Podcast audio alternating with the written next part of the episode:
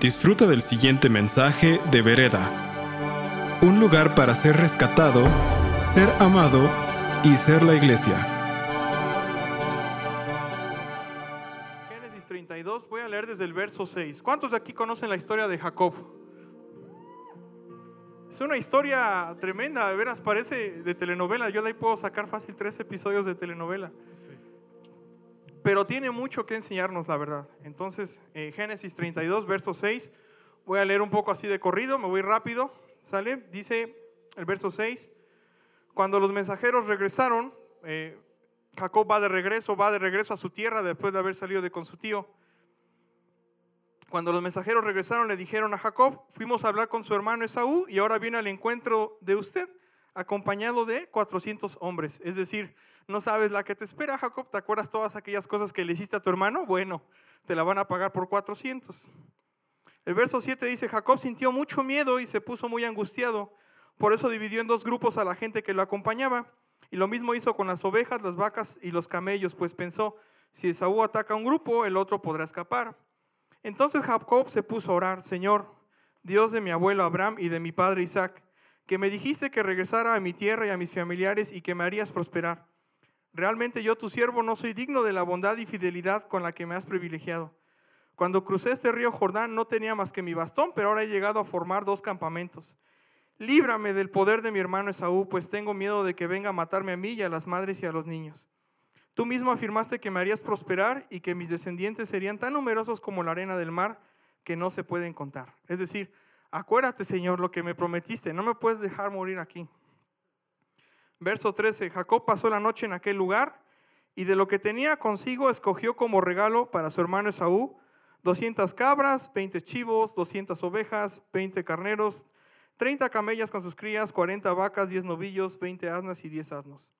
Luego los puso a cargo de sus siervos, cada manada por separado, y les dijo, vayan adelante, pero dejen un buen espacio entre manada y manada, es decir, vamos a irlo calmando poco a poco, que ustedes reciban más de la ira, ya cuando llega acá igual ya llega más tranquilo, ¿no? Verso 17, al que iba al frente le ordenó, cuando te encuentres con mi hermano Esaú y te pregunte de quién eres, a dónde te diriges y de quién es el ganado que llevas, le contestarás, es un regalo para usted, mi señor Esaú, que de sus ganados le manda su siervo Jacob. Además, él mismo viene detrás de nosotros. Jacob les dio la misma orden al segundo y al tercer grupo y a todos los demás que iban, perdón, y a todos los demás que iban detrás del ganado. Les dijo, cuando se encuentren con Esaú le dirán todo esto y añadirán, su siervo Jacob viene detrás de nosotros. Jacob pensaba, lo apaciguaré con los regalos que le lleguen primero y luego me presentaré ante él. Tal vez así me reciba bien. De esta manera los regalos lo precedieron, pero Jacob se quedó esa noche en el campamento. Y este es el mensaje de lo que quiero hablar hoy, este siguiente versículo. Aquella misma noche Jacob se levantó, tomó a sus dos esposas y a sus dos esclavas y a sus once hijos y cruzó el vado del río Jaboc. Una vez que lo habían cruzado, hizo también pasar todas sus posesiones quedándose, ¿cómo se quedó? Completamente solo. Entonces un hombre luchó con él hasta el amanecer. Cuando ese hombre se dio cuenta de que no podía vencer a Jacob, lo tocó en la coyuntura de la cadera y ésta se le dislocó mientras luchaban. Entonces el hombre le dijo, suéltame, que ya está por amanecer. No te soltaré hasta que me bendigas, respondió Jacob. ¿Cómo te llamas? le preguntó el hombre. Me llamo Jacob, respondió. Entonces el hombre le dijo, ya no te llamarás Jacob, sino Israel, porque has luchado con Dios y con los hombres y has vencido. ¿Y tú, cómo te llamas? le preguntó Jacob. ¿Por qué preguntas cómo me llamo? le respondió el hombre, y en ese mismo lugar lo bendijo. Cierren sus ojos, vamos a orar, ¿sale? Padre, yo te doy gracias por tu palabra, eh, gracias que tú eres muy bueno, siempre tienes algo que hablar a nuestro corazón, Señor. A veces estamos en sintonía, a veces no lo estamos. Te ruego que por favor podamos hoy escuchar con humildad, Señor. Háblanos porque necesitamos desesperadamente que tú nos hables, Señor. Transforma nuestras vidas, te invitamos a que así lo hagas, Señor. Y permíteme hoy fluir y hablar tus palabras, Señor. A ti sea toda gloria y honra. En el nombre de Jesús. Amén. El, el título del mensaje de hoy es, no te pelees con Dios. ¿Ok? No te pelees con Dios. ¿Alguien aquí se ha enojado con Dios? Yo todo el tiempo. Eh, hace como dos, tres semanas eh, estaba en mi trabajo, estaba en una junta y recibí una llamada de emergencia, era mi esposa. Yo sé que cuando me llama mi esposa, no es por cualquier cosa, no es para decirme, oye, ¿qué crees que me acabo de quedar sin gas o algo así? Me dijo, tengo mucho dolor, me está doliendo mucho mi vientre. Entonces llegué corriendo a la casa, la encontré postrada del dolor y iniciamos como toda una aventura. Eh, acababa hospitalizando, la operaron de emergencia, etc. Y hemos pasado por este episodio mi esposa y yo otras veces, pero este episodio era especial porque yo tenía muchas ganas de que Dios hiciera algo. Incluso estuve orando una hora, Señor, haz algo, quiero ver un milagro. Os he escuchado tantos milagros, he visto tantas cosas que tú has hecho con otras personas. ¿Por qué a nosotros no nos haces ese milagro? Quiero que tú hagas esto, quiero que la sanes, quiero que le evites el pasar a ella por esto, por favor. ¿Y qué creen que hizo Dios? No hizo nada. Y a veces cuando deseas algo completamente con tu corazón, cuando lo anhelas y lo pides y no lo recibes, hay cierta decepción, hay cierto enojo, hay cierta amargura, cierta tristeza en el corazón. Y fuimos al hospital y Dios sabe que yo hubiera querido evitar todo eso. Gracias a Dios, eh, nos dio mucha gracia, hemos recibido mucho cariño, hemos recibido muchas oraciones, le agradezco, eso es la mano de Dios. Pero en el corazón dije, ¿por qué no lo hiciste de esta manera, Dios? ¿Por qué no obraste como yo te he visto obrar otras veces en las vidas de otras personas? Y eso es lo que yo quiero hoy platicar. A veces Dios no hace las cosas como nosotros esperamos. Incluso a veces Dios parece que complica más el panorama de las cosas como Él las hace. Y nos puede sacar frustración, nos puede sacar canas verdes, puede sacar lo peor de nosotros. Sin embargo, no significa que Dios no esté obrando. Estaba platicando yo el fin de semana con, con una eh, eh, hermana, mamá de un amigo. Muchos cristianos empezamos a caminar en Cristo con mucho gozo, con mucha alegría. Venimos, ay, los hermanos, y mira, y qué cotorro, y qué padre, y la alabanza, y todo viene a todo dar. Pero conforme más avanzas en la relación con Dios, Dios empieza a demandar más de ti. Y se empieza a meter más a tu vida. Y empieza a rascarle aquí y empieza a rascarle allá. Y eso puede traer cierta incomodidad. Cuando yo conocí a mi esposa, mi esposa es así como de, con permiso, con permiso, voy a entrar en tu vida, con permiso, con permiso. Y yo soy así de, no, no, no, necesito mi espacio, necesito. Y cuando inicias una relación, para los que están casados, arrancas enamoradísimo. Pero poco a poco la pasión puede ir menguando un poco y el amor va tomando otro matiz, vas madurando, vas tomando ciertas cosas. No digo que tenga que morir el amor y la pasión, pero no puedes depender todo el tiempo de eso y necesitas también crecer y madurar ese amor.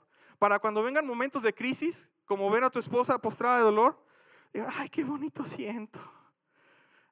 No, la verdad es que es muy duro, es difícil. Y entonces quiso yo estudiar un poco la historia de Jacob, porque la historia de Jacob es la historia de muchos de nosotros. Jacob anhelaba algo de parte de Dios, pero lo anhelaba desde el vientre de su madre. Cuando él nació y vio que iba a nacer su hermano, dijo, ¿a dónde vas? Y se agarró del talón. O sea, desde ahí él decía, yo quiero la primogenitura, yo quiero la bendición de Dios, yo quiero ser algo especial en la vida. Y definitivamente Dios tenía un plan para él, como tiene un plan para todos nosotros. Dios nos ha dado muchas promesas, Dios nos ha hablado muchas palabras y probablemente muchas de esas no las hemos visto concretado aún en nuestra vida. Pero de que Dios tiene un plan y un propósito para nosotros, eso jamás lo dudes.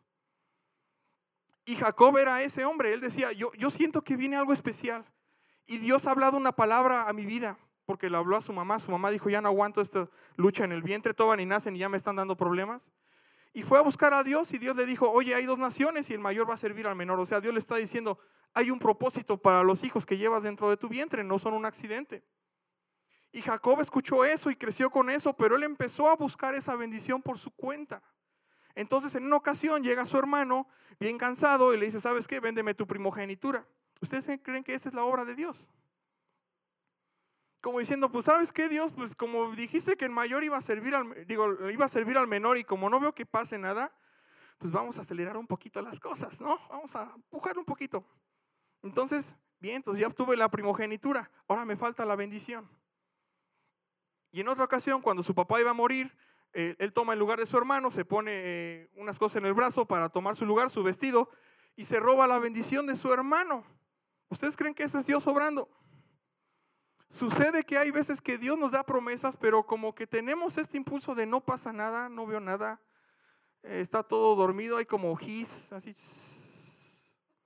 Entonces como que, pues tal vez la onda es que Dios necesite que yo dé el primer paso, ¿no? A lo mejor Dios me está pidiendo que tenga fe. Y entonces va y hace todo esto. Acaba muy mal la historia. Acabó con la bendición de Dios Sí, es verdad, acabó con la bendición de Dios. Pero no en la manera en la que Dios tenía planeado. Porque acabó huyendo y se fue a vivir con el tío. Sí, ya me acordé. Este es más o menos el, el entorno, este es el contexto de esta historia. Y cuando está allá, se vuelve un trácala, le empieza a hacer tranzas ahí a su tío, entonces dice, pues yo me empiezo a quedar lo mejorcito, lo peorcito te lo quedas tú, y después el tío se enojaba y bla, bla, bla, hasta que llega un punto en el que dije, dice, perdón, ya estoy harto, ya no aguanto más. Y hay veces en nuestra vida cristiana que caminamos y caminamos, pero parece que encontramos más dolor y más dolor y más dolor y más dolor. Y parece que quiero caminar hacia adelante y la adversidad constantemente me dice, ve para atrás, ve para atrás, ve para atrás. Y empiezo a caminar con Cristo y empiezo a recibir críticas o empiezo a recibir juicio o tal vez empiezo a tener algún problema en el trabajo o empiezo a pasar esto en mi vida, etc. Era el caso de Jacob.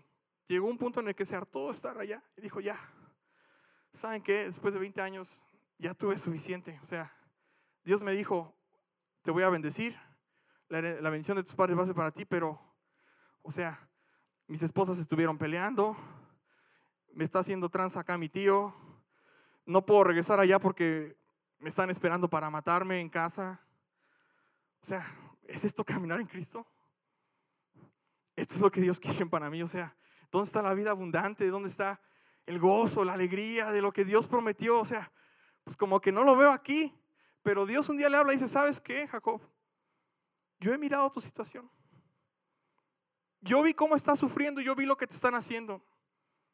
Y si tú me lo permites, y quiero marcar bien esto, si tú me lo permites, yo quiero trabajar algo profundo en tu vida. Yo ya no quiero que te vuelvas a sentir de esta manera. Quiero darte la bendición y la vida abundante que no has conseguido. Hasta ahorita has buscado mi bendición con tus fuerzas, haciendo tranzas, caminando de otra manera. Pero ahora lo quiero que lo hagas a mi manera. Así que regrésate. ¿Cuántos de aquí saben que cuando, cuando obedeces a Dios, no siempre salen bien las cosas.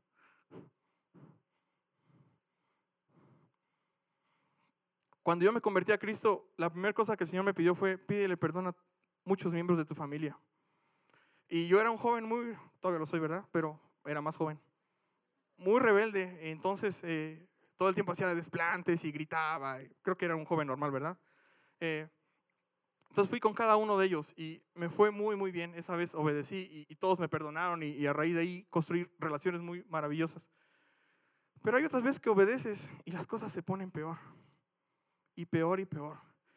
Y en el caso de Jacob, va de regreso y dice, órale pues Señor, te voy a creer, no tengo ya nada que perder. O sea, tengo mucha riqueza, sí, tengo tu bendición, sí, pero en mi corazón hay un vacío, hay un hueco, no hay nada que pueda llenar esto.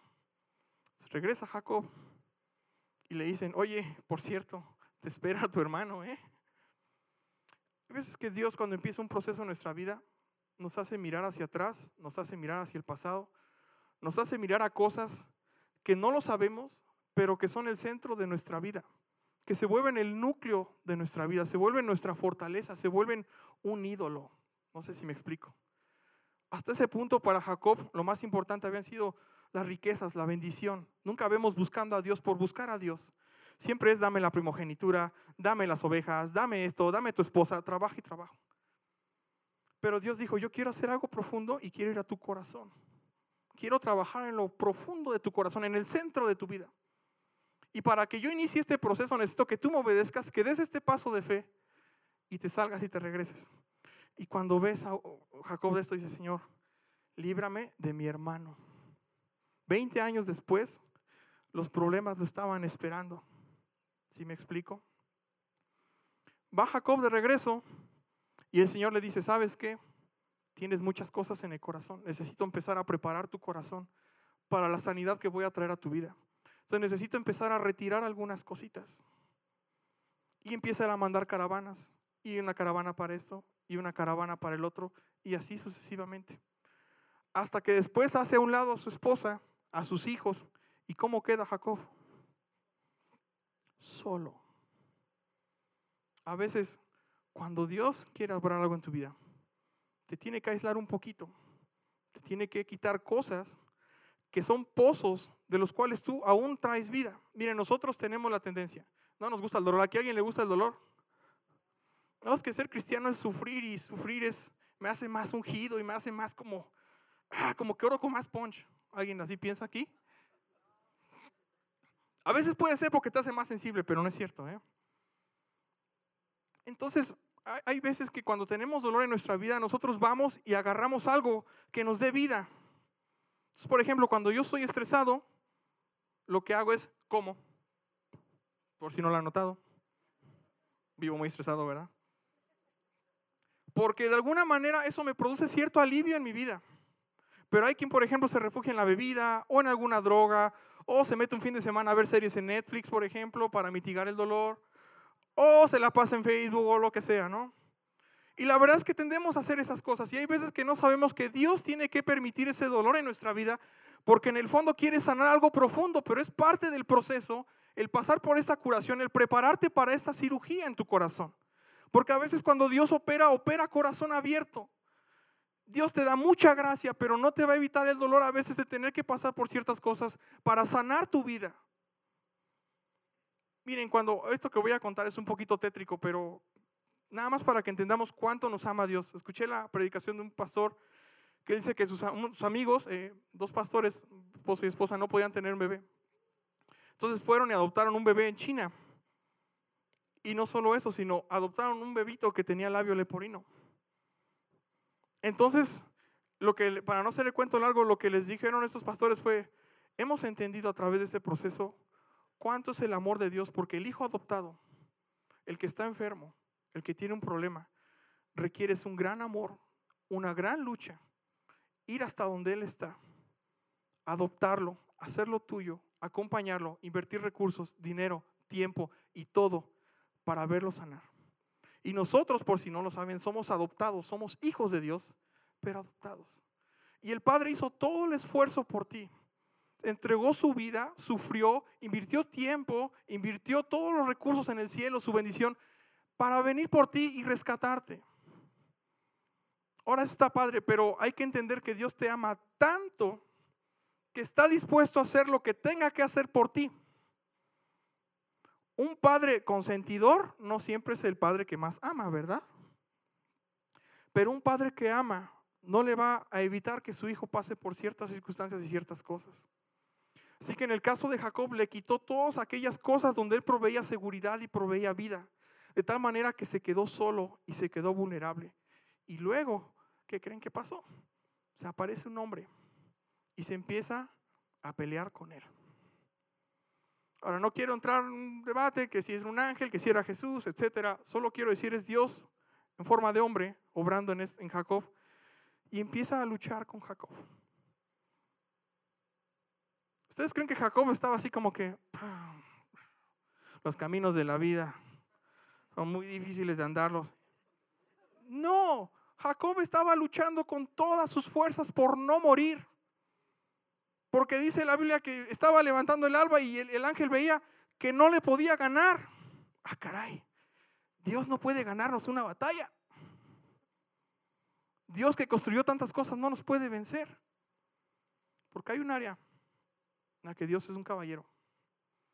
Y si yo quiero ir profundo, pero necesito que tú me entregues esto que está en tu corazón. Necesito que tú me entregues esta área. Necesito que tú me dejes entrar y sanarte. Pero ¿saben qué decía Jacob? No, porque he construido mi identidad en esto, porque todo lo que soy, lo que represento, lo que he construido está en esto. ¿Cómo me vas a quitar esto? Todo el tiempo he sido un trácala. Todo el tiempo me he hecho de riquezas. Las riquezas me han dado seguridad, me han dado fortaleza. Tener tanta gente, sirvientes, me ha dado fortaleza. ¿Cómo me pides que te dé esto que está en mi corazón? Pero Dios te está diciendo, Jacob, hay una herida bien profunda en tu corazón. Hay algo que yo quiero sanar que tú no te has dado cuenta que te impide experimentar la plenitud de quien es Cristo en tu vida. Pero necesito que seas valiente y que me entregues esto. Y Jacob, sí, amén, aleluya. Tómalo, Señor, te entrego mi vida. Hay áreas en nuestras vidas donde nosotros no dejamos entrar a Dios. No solo eso, sino nos enojamos con Dios. ¿Sabes qué, Dios? ¿Quieres tratar esto con mi vida? Órale, está bien. ¿No quieres que vea esta persona? Va, te lo entrego. ¿No quieres ver eso? Órale, está bien. Ah, pero en esto no te metas. Esto duele. Esto luego lo tratamos, luego lo hacemos. Y lo hacemos, yo lo hago. Y cuando tenemos esta lucha con Dios, pues nos amargamos, nos enojamos con Dios, nos desilusionamos de Dios. Porque decimos, Señor, yo pensé que tú nunca me ibas a hacer esto. Yo pensé que nunca ibas a permitir que yo pasara por esto. Señor, ¿cómo le permites que mi esposa sea hospitalizada y la tengan que operar? O sea, ¿qué te pasa? He sido fiel, he sido obediente, te he entregado esto y aquello. ¿Cómo es que haces esto? Y ahí está la lucha con Dios. Sí, no, entrégame, no, sí, haz esto. ¿Se identifican con mi lucha? Miren, a veces yo sé que como cristianos nos gusta decir, no, pues ¿cómo voy a pelear con Dios? No, es Dios, Dios. Hay un libro muy bueno que se lo recomiendo que se llama eh, Espiritualidad Emocionalmente Sana, que habla del hecho de que tenemos que aprender a aceptar cómo nos sentimos delante de Dios. Siempre hay que tener presente que es Dios, no es cualquiera. O sea, no puedo llegar como con hijo de vecina y pateando la puerta y, ah, Dios, ¿qué te pasa? Pero si uno puede ir con Dios y decir, ¿sabes qué? Dios, siento esto, me está pasando esto, tengo esto en mi corazón, me está doliendo esto. Y está ahí Jacob luchando, peleando. ¿Qué creen que hace Dios? Jacob, hijo mío, te amo tanto y deseo tanto en mi corazón que tú estés bien. Deseo tanto que tengas sanidad. Deseo tanto que seas próspero y que seas bendecido. Deseo tanto que camines en justicia y en vida y que veas las riquezas que hay en mí, que voy a tener que hacer esto. Rájale. Que le toca su cadera. Hay veces que Dios va a hacer las cosas de una manera en tu vida que te van a sacar completamente de onda. O sea, ¿cómo Dios? ¿Tú me estás pegando aquí? O sea, ¿eres tú? Porque no vemos al diablo en este pasaje, ¿o sí? Es el diablo vino y entonces hurtó y robó y como león rugiente y que se lleva la pierna, ¿no? ¿Verdad? Además, el Señor fue el que preparó la escena. Porque el Señor le dijo, salte, se empezó a llenar de temor y lo empezó a aislar y llega de noche y llega disfrazado porque llega como un hombre o en otras palabras, llega en forma de problemas comunes y corrientes. O sea, yo no me esperaba que me iba a pasar esto. Yo estaba en una junta en mi trabajo muy tranquilo y de repente sopas llegó la noticia. Entonces Jacob estaba tranquilo, estaba solo, estaba en la noche y llega un hombre que nada tiene que hacer en el desierto y dice, ¿sabes qué mano? Vengo contra ti y no te la vas a acabar. Y no vengo para bendecirte, vengo para patearte. Y así viene Dios en tu vida. Y es en esos puntos que si no entendemos que es Dios arrancando literalmente aquello que nos está estorbando para fluir su bendición, entonces nos vamos a enojar y nos vamos a frustrar. ¿Y sabes cuánto tiempo puede durar esa lucha? Es tu decisión. Jacob tenía un tema con su familia. Él había robado a su hermano y tenía mucho temor de las consecuencias que hizo iba a representar. Dios ya había arreglado las cosas, Dios ya había sanado lo que tenía que sanar en el corazón de Saúl. Saúl lo estaba esperando con los brazos abiertos, no había necesidad de todo esto. La guerra estaba en el corazón de Jacob. Y cuando Dios lo quiebra, cuando Dios toca su coyuntura, entonces se abren los ojos de Jacob, dice, ay, eras tú Dios todo este tiempo. Eras tú el que estaba obrando. Eras tú el que querías traer una bendición más grande a mi vida. Eras tú el que quería hacer esto y yo no lo estaba viendo, Señor. Cuando Dios viene y te quiebre de esa manera, créeme, tu vida cambia. Pero para llegar a ese punto, tienes que ser obediente y tienes que ser sencillo, decir, sí, Señor, tu vida, tu voluntad. Te voy a decir algo, nunca vas a alcanzar las bendiciones de Dios sin Dios. Jacob alcanzó bendiciones en su vida, pero no como las que le esperaban cuando él dejó que Dios lo quebrantara. Una vez que lo empezó y lo quebrantó, Jacob se agarró de Dios, ya no de sus cosas, ya no de sus pertenencias, ya no de aquellas cosas que le daban vida. Y le dijo, no te voy a soltar, ni creas que te vas a ir, Dios. O sea, no.